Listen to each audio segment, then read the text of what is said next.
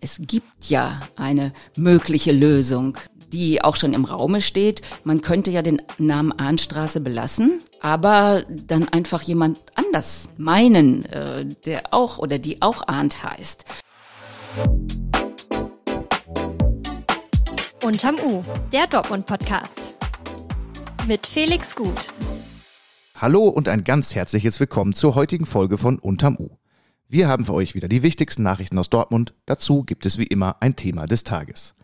Darin geht es heute um einen Streit über Straßennamen in Dortmund. Und wenn ihr euch jetzt fragt, worüber man da eigentlich streiten soll, dann bleibt dran für das Gespräch mit meiner Kollegin Gabi Kolle später in der Sendung. Ihr hört unterm U den Dortmund-Podcast der Ruhrnachrichten. Mein Name ist Felix Gut. Ich hoffe, ihr habt Freude bei dem, was ihr gerade macht. Hier ist der Nachrichtenüberblick für Dortmund. Update. Gestellt. Nach einem lebensgefährlichen Messerangriff in der Nordstadt sind zwei Verdächtige in Untersuchungshaft.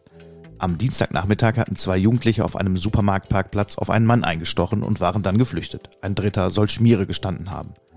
Zwei Verdächtige, 15 und 16 Jahre alt, stellten sich nun nach einer öffentlichen Fahndung bei der Polizei. Es gibt auch erste Hinweise auf das Motiv. So ist gegen den lebensgefährlich verletzten Mann selbst Anklage wegen sexuellen Missbrauchs erhoben worden.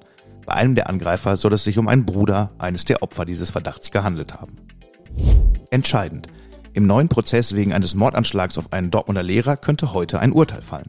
Es geht um die Frage, ob ein zunächst freigesprochener Beteiligter doch noch verurteilt wird. Drei Schüler hatten einen Lehrer der Martin Luther King Gesamtschule in einen Hinterhalt gelockt, mit dem Ziel, ihn mit einem Hammer zu töten. Dies schlug fehl. Endlich, ein großer Leerstand im Indupark im Dortmunder Westen hat einen neuen Nutzer – in den Räumen der ehemaligen Decathlon-Filiale eröffnet Anfang September der Fahrradhändler Fahrrad XXL. Hier wird es ausschließlich Räder der Marke Cube geben. Filmreif. In Dortmund waren in dieser Woche Dreharbeiten für eine weitere Tatortfolge zu sehen. Unter anderem auf dem Theatervorplatz war das Ermittlerteam im Einsatz. Der 26. Fall mit dem Titel Made in China wird im Jahr 2024 im Fernsehen laufen. Eine bereits abgedrehte Folge wird noch in diesem Jahr gesendet. Das Thema des Tages. Streit über Straßennamen, das klingt erstmal einigermaßen absurd. Aber beim genaueren Hinsehen hat es einen wichtigen Hintergrund. Denn der Blick auf Geschichte verändert sich laufend und damit auch der Blick auf Persönlichkeiten, nach denen Straßen benannt sind. In Dortmund läuft so eine Diskussion aktuell an der Arnstraße im Osten der Innenstadt. Sie soll einen neuen Namen bekommen. Oder vielleicht doch nicht? Meine Kollegin Gabi Kolle weiß mehr und steht mir jetzt im Gespräch gegenüber. Worum geht es denn eigentlich bei dieser Debatte an der Ahnstraße? Ja, ausgelöst wurde die Debatte schon vor zwei Jahren oder sogar noch ein bisschen länger von Schülern des Anna-Zielgen Berufskollegs, das auch in der Ahnstraße liegt.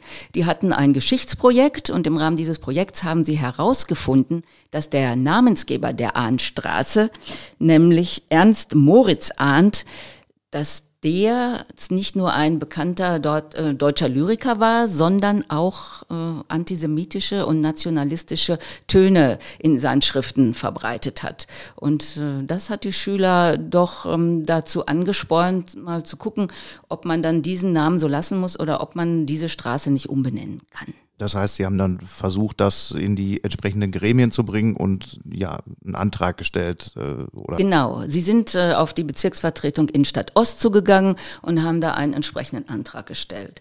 Daraufhin haben dann das Stadtarchiv und die Gedenkstätte Steinwache haben dann daraufhin ähm, ein Legendenschild entworfen, wo eben darauf hingewiesen wird, dass ähm, ähm, Ernst Moritz Arndt nicht nur ein bekannter Lyriker war, eben, sondern auch diese antisemitischen und äh, nationalistischen Texte verfasst hat. Und äh, dann ging es darum, soll man denn jetzt äh, so ein Legendenschild unter das Straßenschild äh, hängen? Und äh, da gibt es dann bei der Ahnstraße noch ein ganz besonderes Problem. Die liegt nämlich in zwei Stadtbezirken. Der, ein kurzer Teil liegt im Stadtbezirk in Stadtwest und der andere Teil vom Heiligen Weg, äh, also der liegt äh, im Bezirk der Innenstadt Ost, der längere Teil. Die Innenstadt West hat schon gleich abgewunken und hat gesagt, nee, nee, wir ändern da gar nichts und äh, da kommt kein Legendenschild dran und äh, man könnte dir vielleicht noch eine andere Lösung finden, aber das machen wir nicht mit. Und äh, in der Bezirksvertretung Innenstadt Ost, äh, die eigentlich darüber am vergangenen Mittwoch befinden sollte, äh, da hieß es dann, ähm, und am vergangenen Dienstag äh, befinden sollte, da hieß es dann, ja, es hat sich herausgestellt, dass wir gar nicht mehr zuständig sind, sondern der Rat, weil die Straße sich über zwei Stadtbezirke erstreckt. Das heißt, das ist jetzt irgendwo zwischen den politischen Gremien, aber der Wille, dass die Straße einen neuen Namen bekommen könnte, ist immer noch geäußert? Wie geht's da weiter? Also der Wille der Schüler steht ja. Ähm, und jetzt ist die Frage, wie es weitergeht. Dann muss letztendlich der Rat entscheiden. Es gibt ja eine mögliche Lösung, äh, die auch schon im Raume steht. Man könnte ja den Namen Ahnstraße belassen aber dann einfach jemand anders meinen, äh, der auch oder die auch Arndt heißt. Und äh, da gibt's auch schon jemanden, der da im Blick ist, die Bauhausarchitektin und Fotografin Gertrud Arndt, die von 1903 bis 2000 gelebt hat. Das wäre eine ganz elegante Lösung. Könnte mir vorstellen, dass es auch darauf hinauslaufen wird. Wie läuft denn das eigentlich generell? Wonach werden Straßen benannt und wer entscheidet am Ende darüber? Ja, also Straßenumbenennungen werden aus Gründen getroffen, äh, wenn man eben auf so auf so etwas stößt, äh, was gegen den Zeitgeist auch spricht. Dazu müssen aber dann ähm, diese Gründe abgewogen werden mit den Interessen von Anwohnern, die ja dann auch davon betroffen sind.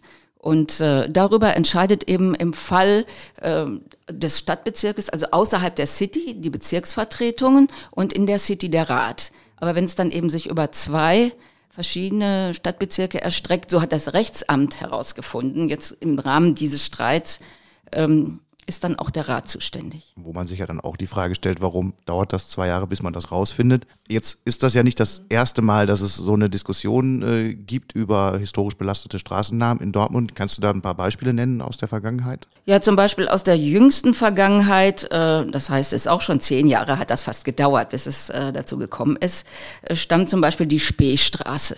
Da haben die Grünen gesagt, sie möchten das gerne umbenannt haben, weil ähm, der Namensgeber Maximilian von Spee, äh, der hatte einen kolonialistischen und militaristischen Hintergrund. Äh, und das fand man jetzt auch nicht angemessen und wollte dann die Speestraße umbenennen. Und zwar ist jetzt ein Name gefunden worden, Dr. Safia Ali. Das war Straße, das, äh, die Dame war die erste Kinder- und Frauenärztin in der Türkei, ist 1929 nach Deutschland ausgewandert, kam nach Dortmund und hat an der Hohen Straße eine Praxis aufgemacht nach dem Krieg und während des Krieges war sie eine sogenannte Bunkerärztin. Da, darauf hat man sich dann ähm, darauf letztlich verständigt, die Straße so umzubenennen. Du sagst, zehn Jahre hat es gedauert, das heißt, auch da gab es äh, Kontroversen und man war sich nicht ganz sicher, ob man das wirklich machen möchte. Ja, da gab es Kontroversen, dann ist es mal wieder ad acta gelegt worden, aber die Grünen waren da hartnäckig und haben das letztendlich dann durchgesetzt. Andere Städte führen diese Debatte auch, teilweise noch intensiver als Dortmund. In Berlin gibt es eine breite politische Initiative, in Tübingen, in Münster oder Düsseldorf auch. Wenn man jetzt auf die knapp 4000 Straßen in Dortmund guckt, gibt es da ja schon vielleicht noch ein paar Namen, äh, die in Frage kämen. Wie siehst du das? Ja, da läuft ja zur Zeit auch noch die Diskussion um die Nettelbeckstraße. Die Nettelbeckstraße, ähm, die ist benannt nach einem Seefahrer, nach dem Kapitän eines Sklavenschiffs, äh, der eben auch ähm, die Menschen da schlecht behandelt hat. Und da hält man das auch nicht für angemessen, dass eine Straße nach ihm benannt ist. Äh, die wird vermutlich auch umbenannt, aber das Ganze ist ein bisschen schwierig, weil das auch mit einem Bürgerbeteiligungsverfahren verbunden ist. Und das läuft noch. Das läuft auch schon, ich glaube, seit 2020, äh, diese Geschichte. Aber die wird wahrscheinlich auch darauf hinauslaufen, dass der Name der Nettelbeckstraße geändert wird. Wir können zusammenfassen, diese politischen Umbenennungen von Straßen sind oft ein sehr, sehr langer Prozess und nicht einfach so möglich, wenn jemand jetzt denkt, der Name passt nicht mehr. Nein, nein, das muss, wie gesagt, auch abgewogen werden und das wird ja dann auch in den politischen Gremien diskutiert und da ist man vielleicht mal aus verschiedenen Gründen, weil es eben auch für die Anwohner zum Teil aufwendig ist, äh, wenn sie plötzlich eine neue Adresse haben, muss das alles abgewogen werden. Jetzt gibt es ja nicht nur Umbenennung aus politischen Gründen, sondern auch manchmal aus ganz praktischen, weil Straßen verändert oder neu gebaut werden. Das funktioniert auch nicht immer ganz reibungslos, wie man jetzt letztens mal in Hörde gesehen hat bei einem Beispiel. Ja, die Hermannstraße in Hörde, äh, da, da gibt es zwei Umbenennungsverfahren, ähm, wobei eines sehr reibungslos und äh, einvernehmlich äh, lief. Ein Teil der ähm, Hermannstraße ist ja umgewidmet worden in die Fred-Ape-Straße. Also Fred Ape ist ja in Dortmund bekannt als Künstler und Musiker und auch als Programmgestalter des Cabaret Queue, was er ja sehr, sehr lange gemacht hat. Das war auch kein Problem, die Umbenennung. Da waren ja alle mit einverstanden. Und ein anderer Teil ähm, der Hermannstraße ist umbenannt worden in die ähm, Hörder Phoenix Seeallee. Und äh, da hat man sich nicht unbedingt dagegen gesträubt, dass das jetzt umbenannt worden ist. Aber vor allen Dingen hat es Ärger gegeben, weil die Anwohner nicht informiert worden sind. Das Tiefbauamt hat das nicht gemacht, macht das normalerweise auch nicht, informiert dann nur Behörden oder wichtige Institutionen. Und als sie dann morgens mal aus dem Fenster guckten, wurden da plötzlich die neuen Straßenschilder angeschraubt. Und für die Geschäftsleute ist es ja nicht so einfach, plötzlich mit neuer Adresse dazustehen. Und äh, das hat zu Ärger geführt. Abschließend, was glaubst du, wie geht an der Ahnstraße die Diskussion aus? In Leipzig gab es zum Beispiel auch eine Diskussion über eine Ahnstraße, da hat man den Namen dann gelassen. Ja, ich denke mal, das wird hier auch äh, darauf hinauslaufen. Das ist ja die einfachste Lösung und die eleganteste.